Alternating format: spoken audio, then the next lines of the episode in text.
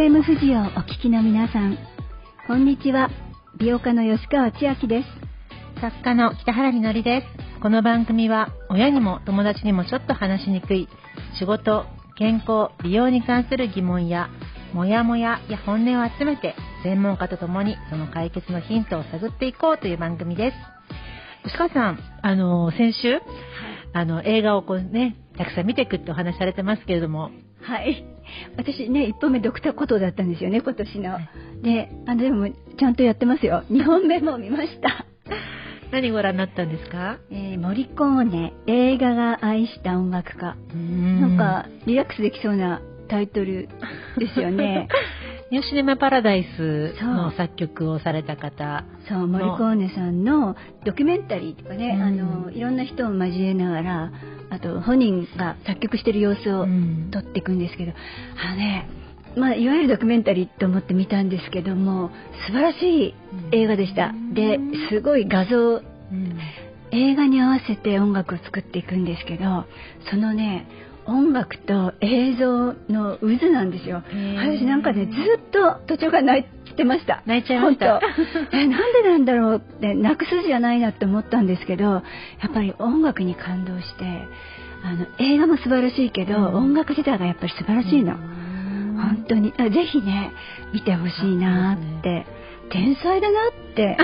森コーネは思いました。私も吉川さんに触発されて映画をね、あの、2本見ました。1本がパーフェクトドライバーっていう韓国の映画なんですけども、これが、まあ、すごいカーチェイスで、女の人が、まあ、ドライバーなんですけれども、ちょっともうね、ドキドキしながら、まあ、音楽も素敵でしたけれども、その北朝鮮の脱北者の女性の、はい、が物語なんですよね、うん、そこでやっぱ女性たちが正義なんですよ。うんで、悪者は大体いつも笑っていて、あの悪い男たちなんですけども、そういう男たちがそのお金とか権力とかそういうところにまみれていく中で、女の正論が勝っていく話で、ちょっとこれね、気持ちいい？スカッします。なので、この番組はね、そんなあの女たちの声をたくさん集めてお届けしている番組ですけれども、えー、今日のゲストは大阪の淀川キリスト教病院産婦人科医長の柴田彩子先生です。ああ、もう本当、私ね、希望してたんですよ。柴田先生来てほしいなって。うん、後ほどね、プロフィールもご紹介しますけど、なんていうのかな、普通の人の気持ちがわかる産婦人科医。まあ、普通の人のお話が分かってもらわなきゃ困るんですけど、まあ、正直なかなかドクターの前だと緊張しちゃったり、えー、しますよね。なんかどうも普通ではいられないようになるんですけど、あ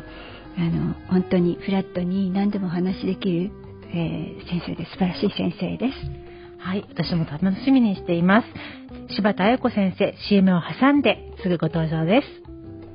誰かに相談できない体の心配事はありますか？女の人の話、フェムボイス。最後までどうぞお楽しみに。女の人の話、フェムボイス。この番組はシニックソリューションズ株式会社がお送りします。My body, my choice. 女の人の話、フェンボイス。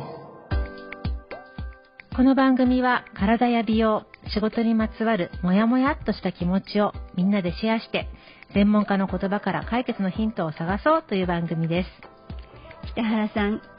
今日お迎えする産婦人科医の柴田彩子先生と私は女性医療ネットワークという NPO で、えー、同じく、えー、理事をしているんですけども、まあ、そのあの出会いの中でお仕事の中で私は柴田先生のあのセミナー講演を何回か聞いたんですけど絶対にお招きしたい産婦人科医は柴田彩子先生と思って今日ご推薦させていただきました。柴田彩子先生2006年名古屋大学情報文化学部自然情報学科卒業。されまして2011年に群馬大学医学部卒業。されています。沖縄県立中部病院を経て現在は大阪の淀川キリスト教病院産婦人科医長として、えー、お仕事をされています。本はたくさん出されていますけれども女性の救急外来ただいま診断中。えそれから患者さんの悩みにズバリ回答。女性診療エッセンス100などを出されています。なんかねお本がねうちの本棚にもあるんですけど今日改めて読んできたんですけどね素晴らしいです。今日はそんな柴田彩子先生をゲストにお招きしてお話したいと思います。では早速お迎えしましょう、えー、今日はリモート出演でのご参加になります。柴田彩子先生こんにちは。FM 富士をお聞きの皆さん、こんにちは。柴田彩子です。よろしくお願いします。柴田先生の今、あの、プロフィールを伺っていて、普通の、普通のというか、まあ、大学に入られて、で、それからお医者さんの道を選ばれたということなんですけども、とても興味深く感じてくださっている方もいらっしゃるんじゃないかと思いますが、まずその、あの、お医者さんを目指された理由、伺ってもいいですか？はい。はい、えー、っと私なんですけれども実はあの旅行が好きでですねバックパッカーって言って宿を決めずにですねあのリュック一つであのアジアとかをこう旅行していたんですね。でその時にですねあの、まあ、アジアとか、まあ、発展途上国ではですねストリートチルドレンって言って子供がこう物乞いをですね道端でしていたりとかあとまあ女性がですね健康を害したような形でこう道端にいるっていうのを目の当たりにしてで自分もですねまあ、女性に生まれて女性をですね支援する職業に就きたいっていうことでそこからですねあの母子保険っていうのに関心を持ちましたで、まあ、母子保険ですねあの勉強していくうちに、まあ、女性を支援する、まあ、スキルを身につけたいっていうことで、まあ、産婦人科をですね目指して医学部にま入り直したという経緯になります。すみません、しばせもう私ちょっと涙腺緩んじゃってます。私たちも最初から涙腺緩んでるんですけど、どうしましょうね。はい、やっぱりその女性たちが、うん、その困難を抱えている女性たちを支援するっていうのが、なかなかその困ってる側はどこに行っていいかわからない。でその支援っていうこともすごく難しかったりする中でやっぱお医者さんとして専門家としてそういう立場になろうっていうふうにやられた、まあ、柴田先生のもうご本もそうですけれども活動っていうのを今日どんどん深めて伺っていきたいなというふうに思います、はい、えー、柴田先生はやっぱ女性を支援したいというところでお医者さんの道を選ばれましたけれども実際に産婦人科としてお仕事される中で診察室でどんなお話っていうのをたくさん聞かれますか？はい、あのまあ、産婦人科としてですね見ていてあの、まあ、女性って本当に我慢強いなっていうのが一番あの日々思っていることです。で、まあ、お話を聞くとですね例えば生理痛がひどくて寝込むぐらいだとかあとは例えば仕事もですねなかなかこううまくいかないっていうのがあるんですけどこちらからですね聞かないとなかなかそういうことをですね、まあ、おっしゃらなかったりとか実際例えば PMS とか更年期障害とかもあの私みたいな症状で受診してもいいんでしょうかみたいな形で迷いながらですね受診されたりとか。で実際お話聞くとめちゃくちゃひどいじゃんみたいなこととかが結構あってですね。やはりまあ生理の症状ってなかなか人とま比べられなかったりとかするんですけどあの全然我慢せずにですね産婦人科に来てほしいなっていうふうにいつも思っています。うん。ね。あの柴田先生のところにたどり着いただけでもまず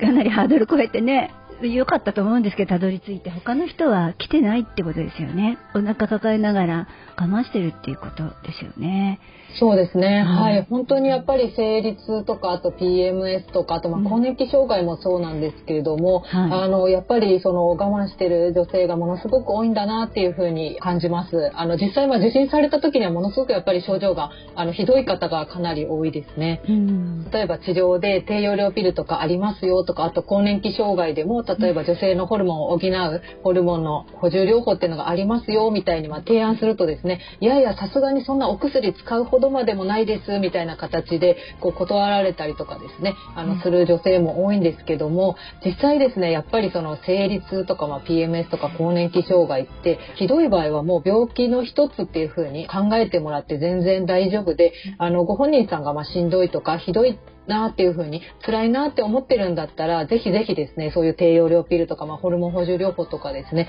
ぜひ一回あの使ってみていただいてあの相性が合えばめちゃくちゃ症状が良くなって生活の質とかも上がりますのであの我慢せずに一回トライしてもらいたいなっていうふうに思います。なるほど、わかりました。そうですよね。体調悪くていい考えも巡りませんし、その痛みによってまたさらに痛みが増長する。あとは、まあ、例えば生理痛と子宮内膜症の関係とか、まあ、知らないでいれば実は子宮内膜症が進んでいたりそれは後々になって、まあ、不妊につながっていったり本当はもうちょっと私たち自身があのそもそも自分の体はどうかとかそれを放置すると先にこういうふうに進んでいくかってことをもっと正確にっていうか、まあ、情報として知っていればいいんですけど、まあ、私の経験で私の時代には教えてもらってないんですよね学校では。そうですね。とは言っても、やっぱ産婦人科に行くってことにすごくハードルが高いなって感じてらっしゃる方多いと思うんですけども、うん、そういう方には柴田先生はどういうふうに産婦人科にもっと気楽に来てほしいとかそういったメッセージとかありますか？そうですね。あの、まあ、産婦人科っていうと、どうしてもその内診台ですね。内診をまあしなきゃいけないっていうことで、その内診をまあ、するのがすごくハードルが、まあ、精神的にも心理的にもですね、あの、身体的にもこう、やっぱりためらう方が多いのかなと思います。で、えっ、ー、と、まあ、私が先にですね、まあ、お伝えしているのは、内診っていうのは、まあ、絶対しなきゃいけないものではないよっていうのを一つお伝えしています。あの、まずですね、やっぱりまあ、生理痛がひどい方の場合は、その子宮筋腫があったりとか、先ほど出てきた子宮内膜症とかがあったりするので内診したりとか、まあ、エコーしたりっていうのはおすすめではあるんですけどただやっぱりご本人さんがですねまだ心の準備とかができてない段階でその無理やりその内診したりってことはありませんのであの産婦人科に来ていただいてもですねその絶対内診をしなきゃいけないっていうものではなくてまずお話だけ聞いてですねそれで例えば治療のことをお話しして、まあ、それもですねあの無理やりするわけではないのでまずは一回お話にぜひ来ていただきたいなっていうふうに思ってます。そういう柴田先生みたいなね先生が増えるとすごくありがたいなっていうふうに思います。内心でそのあの婦人科の椅子よく足を広げてっていうで話もちゃんと聞いてくれずにまず乗ってって言われるとやっぱそこでも心臓バクバクするような経験をしてもう二度と行きたくないと思ってしまっている女性も多いかもしれないので今のお話ねもっと話聞きたいってこと言ってもいいわけですよね病院でね。そうですね。はい。あの、例えばその内診でエコーが難しい場合は、例えばお腹の上からのエコーを今日はしときましょうかみたいな形で、こう提案させてもらうこととかもあるので、あの、お話だけ聞きたいとかですね、治療の内容をちょっと聞きたいとかですね、今日はエコーはなしにして、例えば次回したいとか、そういうこともぜひ、あの、言っていただければと思います。よかった。あと、あのピルの話ピルピルっていうふうにピルの話が出ていますけどピルみんな嫌がるんですけどでもそもそもピルのこと知らないですよねよくは。先生もすごくお忙しい診察の中であの説明されると思うんですけどどんな薬だよっていうふうにご説明なさっていらっしゃいますか？はい、あの低用量ピルはですね、あのまあ、お薬っていうよりも生理の症状をですね和らげるまあツールの一つだよみたいな形で紹介をしています。そもそもまあ低用量ピルってまあ女性の体にですねあの出ている女性ホルモンをですねまあ元にそれをまあ似せた形でまあ作ってるんですけど、そのピルを飲むことでまあ自分のですね卵巣を少しお休みして、それからですね生理のお痛みとかそれから出血とかをあの減らすことができるんだよっていうことで、まあ一回ですねトライしててみてあの相性が合うようだったら続ければいいし例えば飲んでみてやっぱりちょっとあの違うなってことだったらやめることもできますのであのぜひ一回トライしてみてはみたいな形であのお勧めしています。ありがとうございます。まだまだ柴田先生のお話聞いていきたいと思います。My body, my choice. 女の人の話、Ben Voice。柴田先生、この番組ではシニックソリューションズの Z 世代の若手社員がレポーターを務める若手社員レポートというコーナーがあるんです。ここでその若手社員レポートをお聞きください。今日の担当は青木志保さんです。リスナーの皆さん、柴田先生、北原さん、吉川さん、こんにちは。現役若手社員レポート、レポーターの青木です。本日は柴田先生に会社で取り組めるがんの予防、がん患者のサポートについて質問してみたいと思います。先日私たちの働く会社で社員向けに HPV と子宮がんをテーマに web セミナーが開催されました。セミナーでは15歳から39歳の若い世代のがん患者は約8割を女性が占めていること。特に25歳から39歳にかけて男女の差は顕著になっていることがグラフで示されました。私はこの番組に関わったことを機に少しは知識があったつもりでしたが実際のデータを見て女性の割合が明らかに多いことにやはりショックを受けましたその他にも子宮頸がんのワクチンの種類や検診の具体的な方法について知ることができましたまた社員のトークパートでは男性社員も参加しており検査方法を知って体に負担があることが理解できた。妻が子宮頸がん検診の後に元気がなかった理由が分かったといった意見や、自分は男性だが男性もワクチン接種するとより効果があるのではないかといった意見が上がりました。この問題に男女の枠を超えて取り組む意識が広がるといいなと思います。今回の啓発活動のように今後会社で取り組めるがんの予防がん患者のサポートについて柴田先生のご意見もお聞かせいただけますでしょうか以上現役若手社員レポートでした。柴田先生いかがだったでしょうか？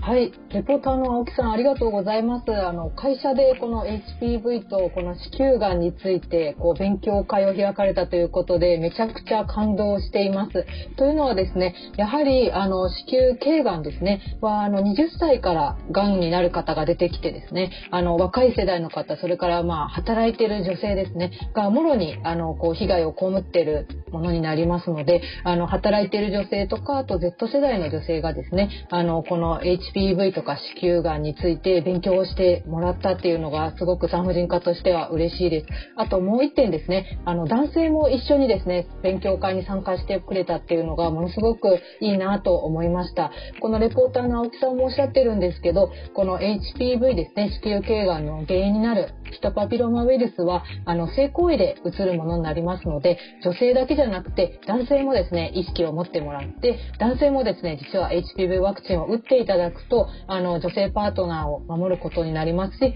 また男性自身のですね肛門がんとか中咽頭がんの予防にもなりますので今回みたいにですね男女が一緒にですねあの勉強会を開いてくれたっていうのはものすごくありがたいなと思いました。ありがとうございます。海外では男性でも HPV ワクチンあの打つのが当たり前のようになってるっていうふうに聞いているんですけれども、日本でも男性もあの伝えればワクチン打てる状況なんですか？はい、あの日本でもですね、実はあの男性にも適用がですね広がっていますので、あの4価の HPV ワクチンですね、実は HPV ワクチンって3つ種類がありまして、2価と4 4価と9価の3種類があるんですけど、そのうちのですね4価の HPV ワクチンは男性もあの打てるようになっています。ただですね、費用ですね、あの HPV ワクチンを打つ時の費用の助成をですね、男性にはないので、男性がま打ちたいなと思ったら打てることは打てるんですけど、まだ自費になってしまってるっていうのが問題です。うん、でもご自身がね、リスクあるっていうことになれば、やっぱパートナーの方とも話して、ぜひね、打っていただけたらなっていうふうに思います。というよりもやっぱり国でね、うん、あの、男性も女性も両方打てるようになるのが一番いいですよね。はい。あの、以前に、まあ、去年の秋頃に、あの、このラジオでも一回、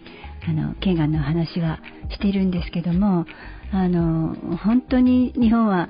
なんか収まらないっていうか、子宮頸がんにかかる方、そして亡くなる方の数が本当に減らないので、やっぱりもう本当に意を決して男女ともにあの意識を高めていかなきゃいけないですよね。ですので、まあ、ちょっとお願い事になっちゃいますが、男性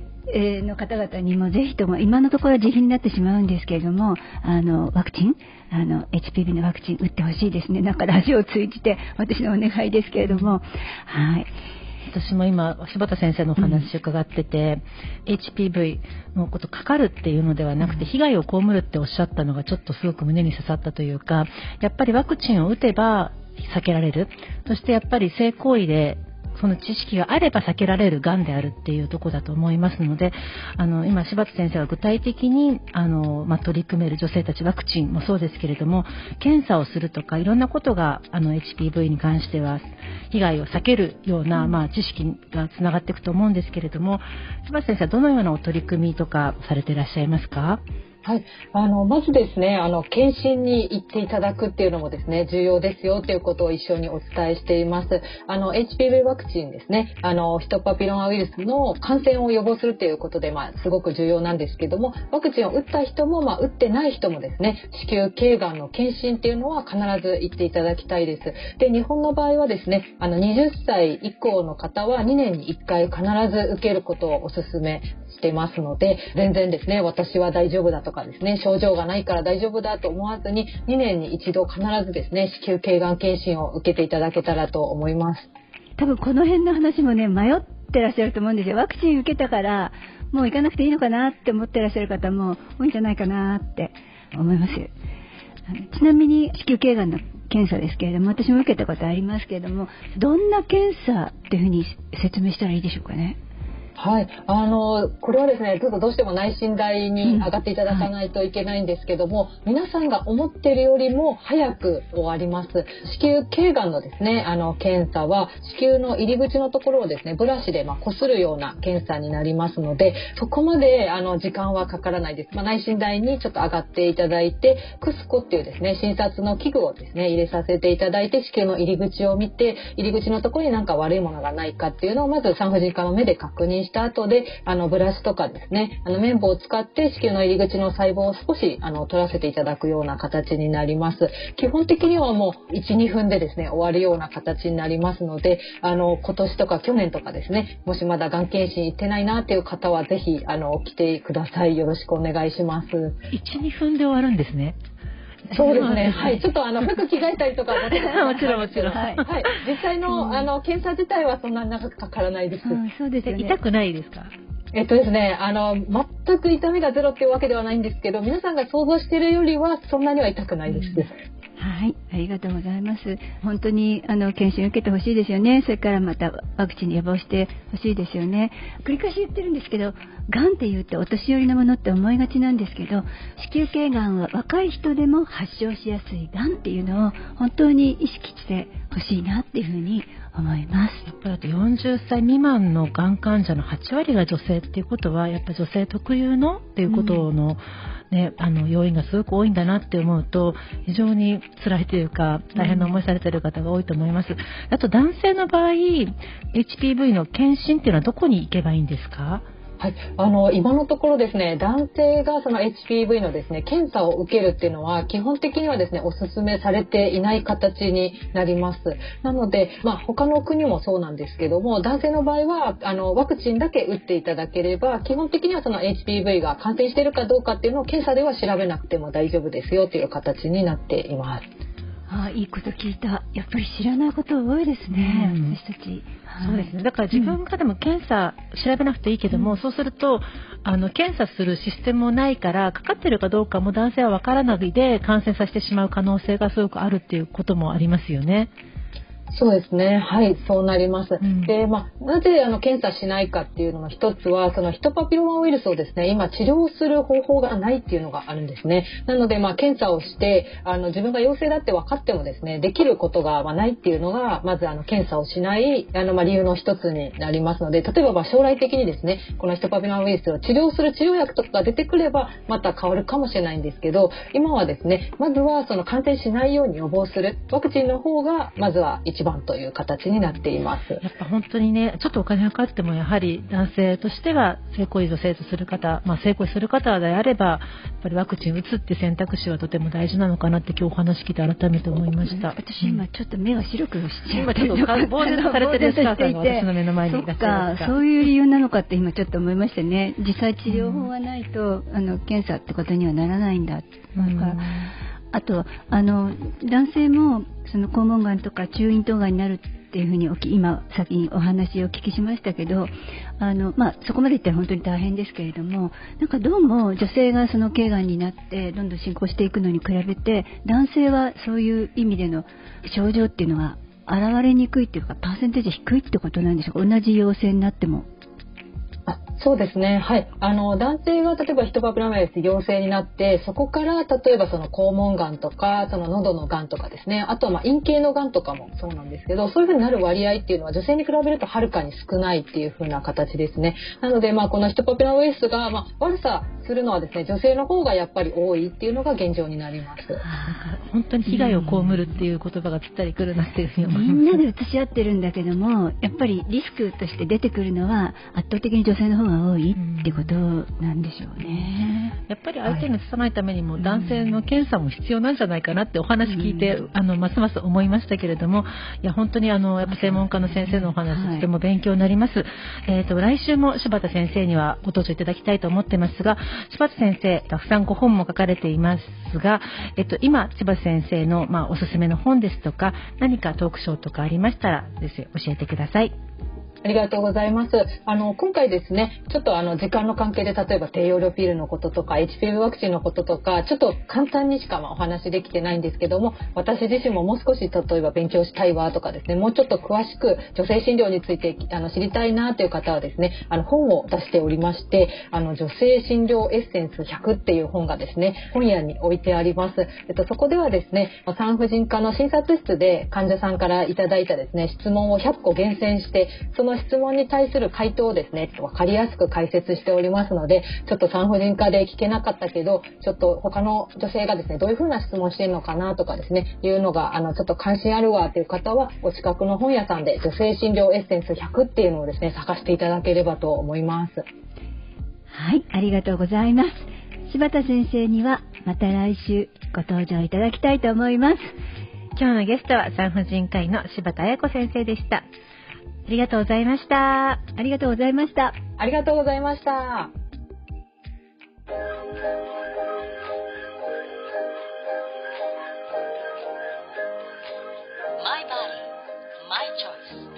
女の人の話、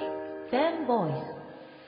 今日は産婦人科医の柴田彩子先生をお迎えしてここまで話してきましたが今日は子宮頸がんの話とか低用量ピルの話とかあのいろいろねいい話をお聞きしましたが。やっぱりあの検査がすごく大事だなっていうのとその、まあ、なので産婦人科に行くの本当に来てくださいで柴先生みたいな、ね、先生に出会えたら幸運かなと思うんですけれども、うん、あのパピアとか子宮頸がんのセルフキットも今ありますので、はい、やっぱ男性向けのセルフキットも早く出てほしいなってことを今日改めて思いましたね。本当ですね、うん、あのパピアは HPV ウイルスがいるかいないかを調べる検査キットです。プラス陽性だったらもうすぐにえー、ドクターあの産婦人科に行ってほしいですしパピアで陽性になったからといって、子宮頸がんになってるということではなくて HPV に感染してるっていうことなのです。ごく怖がらないで、はい、あのまあ、行ってやっぱりそのいいお医者さんに出会うまでは柴田先生に出会うまではもしかしたら時間かかるかもしれないけども諦めないでやっぱ女性の体に関してこんだけね頑張ってくださる先生がいるんだってことがちょっと今日希望でしたね。そういう先生を見つけるのってでもどうしてったらいいんですかね？そうですね。あの、まあ、じゃあ一つ、私も柴田先生も入っている NPO 法人女性医療ネットワークでは、あの、全国のドクターのリストがありますので、よかったら参考にしていただけるといいなというふうに思います。うんざいます。本当にあの今日柴田先生の話良かったですね。皆さんも参考にしてあの自分の体を考える機会になっていただければいいなって今日思いました。はい。My body, my choice. 女の人の話10ボイス女の人の話フェムボイスいかがでしたか？ぜひ皆さんの声も聞かせてくださいメッセージは FM 富士のホームページにある番組ページから送ることもできますそしてツイッターでも参加してくださいハッシュタグに全部ひらがなでフェムボイスとつけて投稿してくださいね